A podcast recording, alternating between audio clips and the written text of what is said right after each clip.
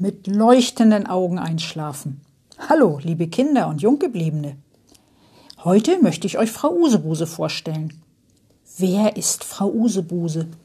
Frau Usebuse ist nicht alt und auch nicht mehr ganz jung.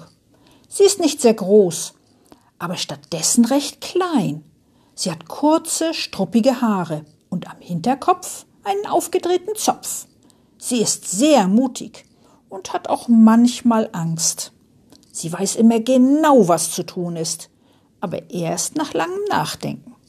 Sie ist sehr vergesslich, aber das weiß sie nicht. Was sie anpackt, klappt immer. Oder auch nicht. Sie ist sehr ordentlich, aber das fällt nicht weiter auf. Sie besitzt einen großen, schweren Koffer, und der ist eigentlich ziemlich leicht. Und sie kann ein kleines bisschen zaubern, aber nur manchmal.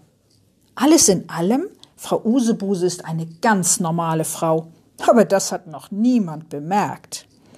Und neben Frau Usebuse wohnt ihr Nachbar, der dicke Nachbar, und der ist nett, ganz besonders nett. Bei Frau Usebuse passiert immer viel, meist etwas Lustiges oder Verrücktes und immer etwas Spannendes.